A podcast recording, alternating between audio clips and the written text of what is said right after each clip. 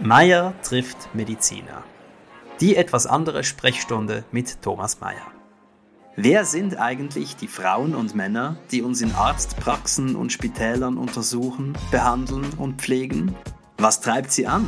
Was bringt sie an ihre Grenzen? Ich bin Thomas Meier, Schriftsteller aus Zürich. In dieser etwas anderen Sprechstunde treffe ich spannende Menschen aus der Medizin und unterhalte mich mit ihnen über die großen und kleinen Fragen des Lebens. Mein Name ist Thomas Mayer. Ich befinde mich hier auch heute wieder im Kantonsspital St. Gallen und habe nun die Ehre, mich mit Frau Appli unterhalten zu dürfen. Vielen Dank, dass Sie sich Zeit nehmen. Sehr gerne. Frau Appli, was beschäftigt Sie gerade? Beruflich, privat, global, politisch? Also ich bin heute gerade den ersten Tag zurück aus den Ferien. Darum äh, bin ich noch ziemlich entspannt wo waren Sie? Ich, ich war in der Lenzer Heide und in Flims. Anfang Woche noch im T-Shirt und Ende Woche in den Winterkleidern. Ähm, und habe die Auszeit sehr genossen. Gab es etwas, das äh, für Sie anders war oder neu jetzt, als Sie jetzt zurückgekommen sind? Haben Sie etwas angetroffen, mit dem Sie nicht gerechnet haben? Nein, ich denke, im Moment ist so ein bisschen der neue Alltag, an den wir uns ein bisschen gewöhnt haben, ähm, ja, ist, ist Alltag geworden. Sie meinen den, den Mundschutz und die genau, Abstandsregeln und genau. so weiter. Wie stehen Sie persönlich dazu? Sie sind Ärztin. Ich halte mich da an die Regeln des Kantonsspitals St. Gallens und des Bundes, je nachdem, was außerhalb vom Spital ist. Ich selber fühle mich im Moment nicht extrem bedroht durch Corona, aber ich betreue sehr viele Patienten, die in die Risikogruppe gehören und möchte die natürlich optimal schützen. Und darum bin ich sehr gerne bereit, gewisse Vorsichtsmaßnahmen zu treffen, damit ich keine anderen Menschen ähm, damit anstecke. Das war ja eine, einer der großen Diskussionspunkte, dass man das eigentlich für andere macht und nicht mhm. seinetwegen. Mhm. Und ist das etwas, das, das Sie als Ärztin sofort verstanden haben und auch akzeptieren konnten, gerade aus diesem Grund? Ja, und ich denke auch, wir sind uns das ein bisschen gewöhnt, auch die Händedesinfektion, die Maßnahmen, die wir vorher schon getroffen haben, sind auch alle zum Schutz des Patienten. Und ja, unsere Patienten sind speziell gefährdet und da ähm, ist es mir auch ein Anliegen, sie speziell zu schützen gibt oder gab es in Ihrem Umfeld äh, Zweiflerinnen und Zweifler bezüglich dieser Nein. Maßnahmen? Hm, hm, nein. Weiß man das, äh, was man an Ihnen hat sozusagen? ich hoffe. Die Frage, die ich anstelle, äh, die mich auch bei allen interessiert, wie kamen Sie zur Medizin? Medizin war mir eigentlich schon sehr klar sehr früh klar, nachdem ich die Hoffnung auf eine Astronautin aufgegeben habe. Hatten Sie die tatsächlich? So als kleines Kind habe ich mir das immer sehr interessant vorgestellt, im All Neues zu erkunden. Und dann habe ich gemerkt, dass man sehr viel Physik braucht. Und dann habe ich das ein bisschen ad acta gelegt. Ähm ich kann es nicht genau sagen. Ich habe jetzt auch nicht ähm, eine Medizinerfamilie, eine Ärztefamilie. Aber es war mir eigentlich schon sehr früh klar, dass ich diesen Weg gehen möchte. Nun sind Sie gegangen. Ähm, hat sich äh, ein Traum erfüllt? Sind Sie zufrieden damit? Äh, gibt es Dinge, die Sie ähm, überrascht haben, positiv oder negativ? Also es ist sicher den Beruf, den ich ausüben möchte und der mir sehr viel Spaß bereitet. Aber es hat sicher auch Facetten, die nicht ganz so glamourös sind, die viele Administration, die vielen Bürosachen, die wir machen müssen, die immer mehr werden und die eigentliche Patientenbetreuung, die im Zentrum steht, immer ein bisschen weniger wird oder man weniger Zeit dafür hat. Das sind Sachen, die ja nicht, nicht so toll sind am Beruf, aber ich denke, dass das kommt mit. Sie hätten gern mehr Zeit für Ihre Patientinnen ja. und Patienten. Ja. Und, und in dieser äh, hypothetischen Mehrzeit, was, was wäre für Sie mehr möglich? Ich könnte mehr Patienten betreuen und ich könnte die Patienten, die ich betreue, intensiver und mit mehr Zeit betreuen. Die Sprechstunden sind schon sehr klar getaktet. Ich denke, auf der Onkologie ist es schon nochmal ein bisschen speziell, die Arzt, Ärztin-Patienten-Beziehung, die sehr nah ist, auch weil der Patient in einem sehr, halt in einer vulnerablen Situation in seinem Leben ist. Und wir nehmen uns viel Zeit und doch ist es halt getaktet und klar, nach einer halben Stunde ist eigentlich der nächste Patient dran. Also wenn wir von der anderen Seite fragen, dadurch, dass es getaktet ist und sie nur diese halbe Stunde haben, was kommt zu kurz? Häufig so dass das Zwischenmenschliche. Manchmal möchte man einfach nur ein bisschen schwatze. Auch die Patienten, auch gerade jetzt in dieser Corona-Zeit hat man gemerkt, die Elternpatienten haben weniger soziale Kontakte, sie haben ein großes Redebedürfnis über Alltägliches, gar nicht Medizinisches und man ist eine Vertrauensperson. Aber dafür, ja, ist es halt dann manchmal doch ein bisschen wenig Zeit. Gehen Sie manchmal in Ihrer Freizeit zurück, um, um das nachzuholen, wenn Sie das Bedürfnis haben? Oder ist das, ist das etwas, das Sie einfach akzeptieren als limitiert? Das akzeptiere ich als limitiert, ja. Und, und warum von der Medizin zur Onkologie? Das war eigentlich nicht so geplant. ähm, Im Studium habe ich immer gedacht, alles nur nicht Onkologie. Warum? Weil das im Studium ist das, denke ich, sehr schwierig rüberzubringen. Es ist sehr pathologisch, histologische Bilder und diese Stadieneinteilungen und die ganze Menschlichkeit ist schwierig rüberzubringen und das steht eigentlich in der, in der Onkologie für mich auch im Zentrum. Und das habe ich auch erst gemerkt, als ich mich eingelassen habe auf einen Deal, wo ich gesagt habe, ich gehe auf eine onkologische Rotation zum nachher etwas anderes machen. Und nach zwei Monaten war mir eigentlich klar, nein, das ist es. Ähm, diese Patientenbetreuung, dieser enge Kontakt ist genau das, was ich, was ich schön finde an der Medizin. Also finden Sie, es müsste eigentlich anders heißen als Onkologie, um dem gerecht zu werden? Eigentlich schon. Ähm, die Onkologie genießt ja sowieso einen nicht so guten Ruf. Also wenn man an einer Party die Stimmung ruinieren will, dann muss man erzählen, was man arbeitet. Was passiert, wenn Sie das tun? Meistens entsetzte Gesichter, Ausdrücke wie Ui nein und dann kommen häufig halt schlechte Geschichten aus dem Umfeld, was, was die Leute erlebt haben, was nicht gut gegangen ist, wer gestorben ist, wer an der Therapie gestorben ist. Ähm, ja, es kommt eigentlich nie eine positive Rückmeldung. Ähm, ist das etwas, das Sie, äh, ich, ich sage jetzt direkt, in Ihrem Paarungsverhalten beeinflusst? Das ist das etwas, wenn Sie jemanden kennenlernen, das Sie äh, eher später ins Spiel bringen? Oder ja, muss das sofort auf den Tisch, damit damit damit von da wieder weg ist? Nein, also wenn ich so in einer, sagen wir, größeren Gruppe oder einem sozialen Anlass, wo ich weiß, viele Nicht-Mediziner, ähm, dann ist das schon nicht etwas, was ich direkt am Anfang Eben, wegen der, pa der Party genau. Pooping Feature. Genau, genau. Aber dann äh, klären Sie auch auf, nehme ich an. Mhm. Wie tun Sie das? Stellen wir uns vor, wir sind an äh, einem, einem Festchen. Sie haben mir gesagt, wie Sie heißen, was Sie tun. Ich sage, ui nein, was tun Sie da? Also meistens kommt die Frage nach, warum, warum machst du so etwas? So etwas ist äh, äh interessant in diesem Zusammenhang. es klingt, als, als, als wäre es eine Qual. Mhm, Wird das, das so ist, wahrgenommen? Ja, ja, ich denke schon, ja.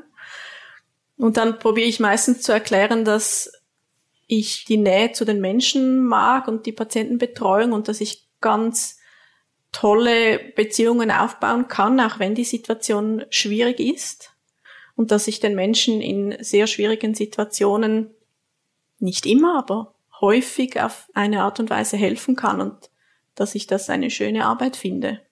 Ist das äh, etwas, das plausibel ist für die Menschen dann? Nimmt man ihnen das so ab? Ja, ich denke, es ist schon dann ein Blickwinkel, den sie sich nicht so bewusst waren. Aber ich weiß nicht, ob ich langfristig die Meinung ändern kann. Also ich muss gestehen, ich habe, Sie sind mein äh, siebtes Gespräch in diesem Zusammenhang und äh, auch ich äh, habe stark dazugelernt. Ich habe äh, verstanden, dass es in der Onkologie Natürlich möchte man heilen und verbessern, aber in erster Linie geht es darum, äh, zu begleiten. Mhm. Und mhm. Ähm, ich, ich glaube, das ist der wesentliche äh, mhm. Aspekt, dass, dass äh, man in einem erschwerten Umfeld eine Beziehung aufbaut mhm. und pflegt, ungeachtet dessen, ob äh, diese Beziehungsführung tatsächlich zu einer, einer Heilung führt oder, oder in den Tod. Mhm, absolut. Es, ich habe mal diese Analogie gehört, ich weiß nicht mehr, wo das war. Es gibt Leute, die schauen beim Autounfall hin und andere schauen weg. Ähm, und ich glaube, wir von der Onkologie, wir haben so ein bisschen eine Neigung, so dorthin zu schauen. Die meisten Leute, wenn es um Krankheit und Tod geht, das, das blendet man gerne aus und, und schaut auf das Schöne.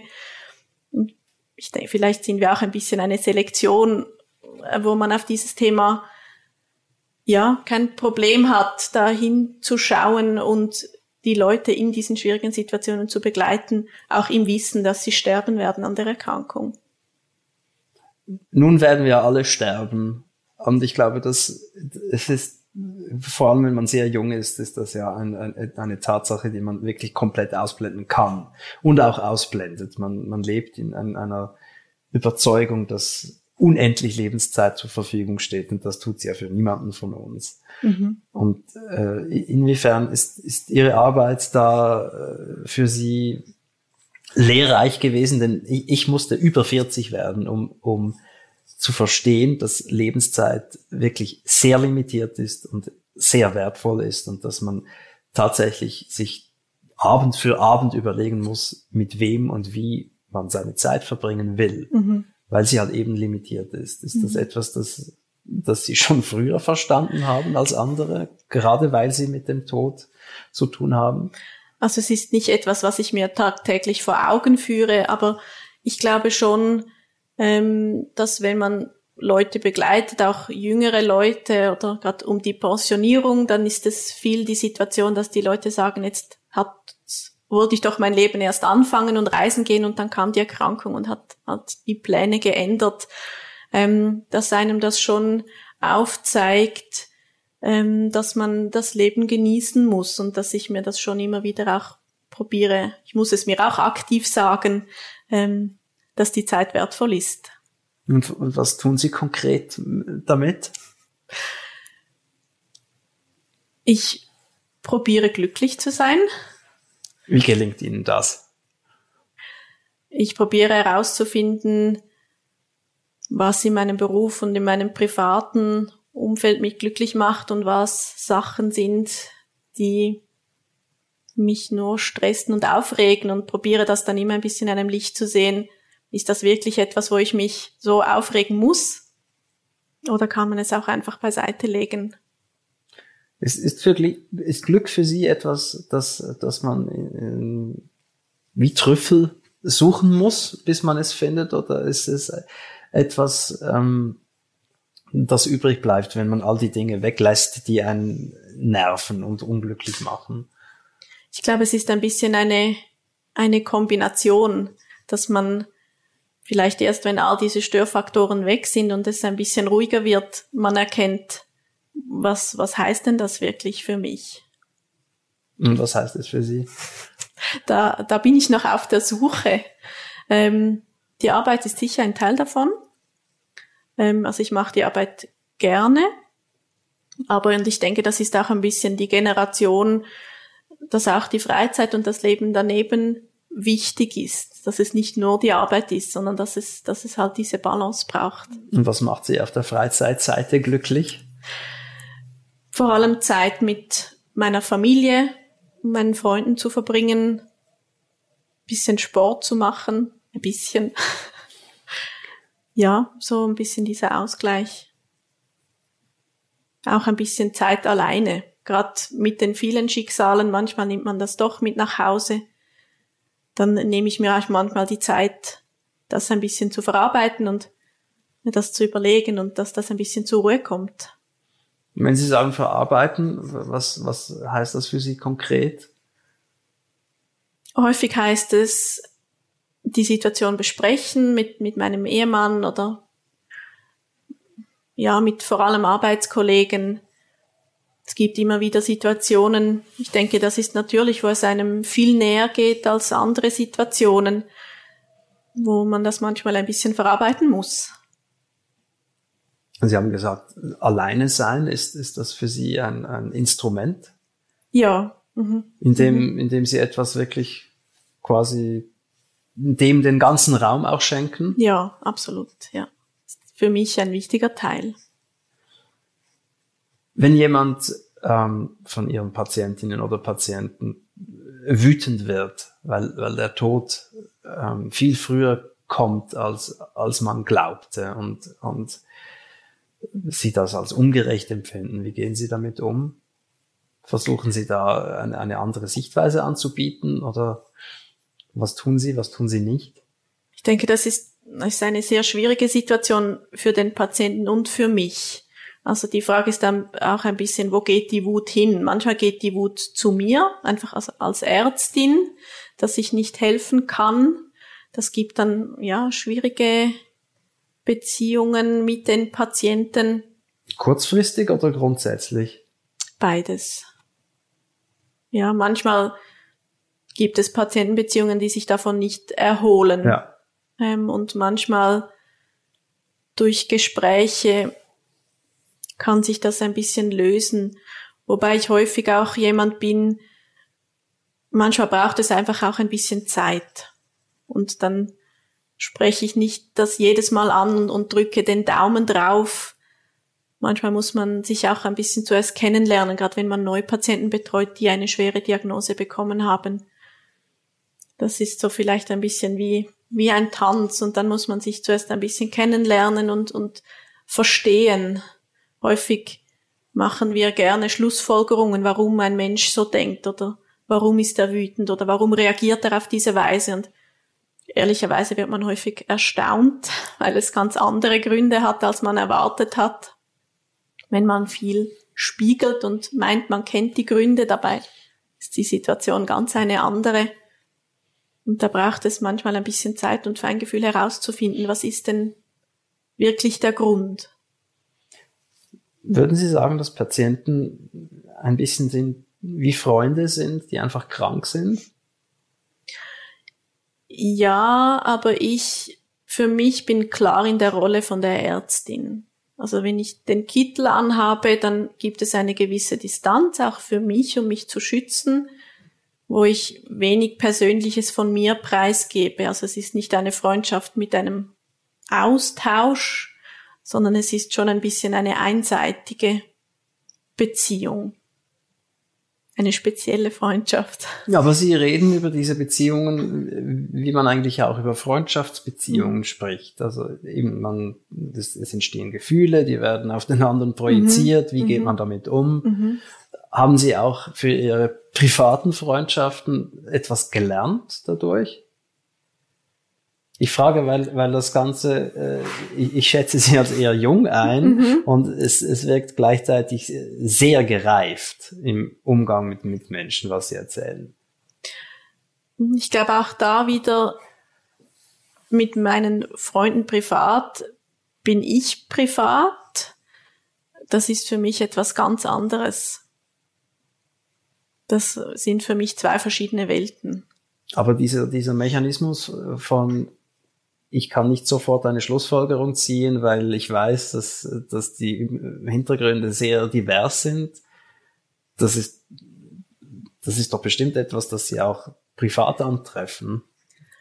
Ja, das stimmt. Aber ja, vielleicht mache ich es als Ärztin mehr als als privater Mensch, ja. Weil da halt auch Ihre Person dann mhm. wieder im Spiel ja. ist. Okay, ja. interessant. Ähm, was ist Ihr schönstes Erlebnis oder was finden Sie besonders schön in, an Ihrer Arbeit? Gibt es etwas, das Sie auch richtig glücklich macht, wenn Sie nach Hause gehen? Wenn ich weiß, dass ich einem Patienten helfen konnte, sei es Schmerzen, die durch meine Anpassung der Schmerzmittel besser wurden, ähm, oder eine Therapie, die sehr gut angesprochen hat und ich Dankbarkeit verspüre, ähm, das, das finde ich sehr schön. Das macht mich, das macht mich glücklich, ja. Und was macht Sie besonders traurig?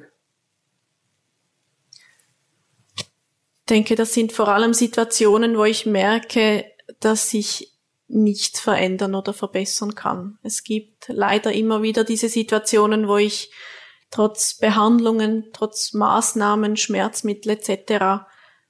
keine Verbesserung hinbringe. Es ist selten, aber das gibt es leider.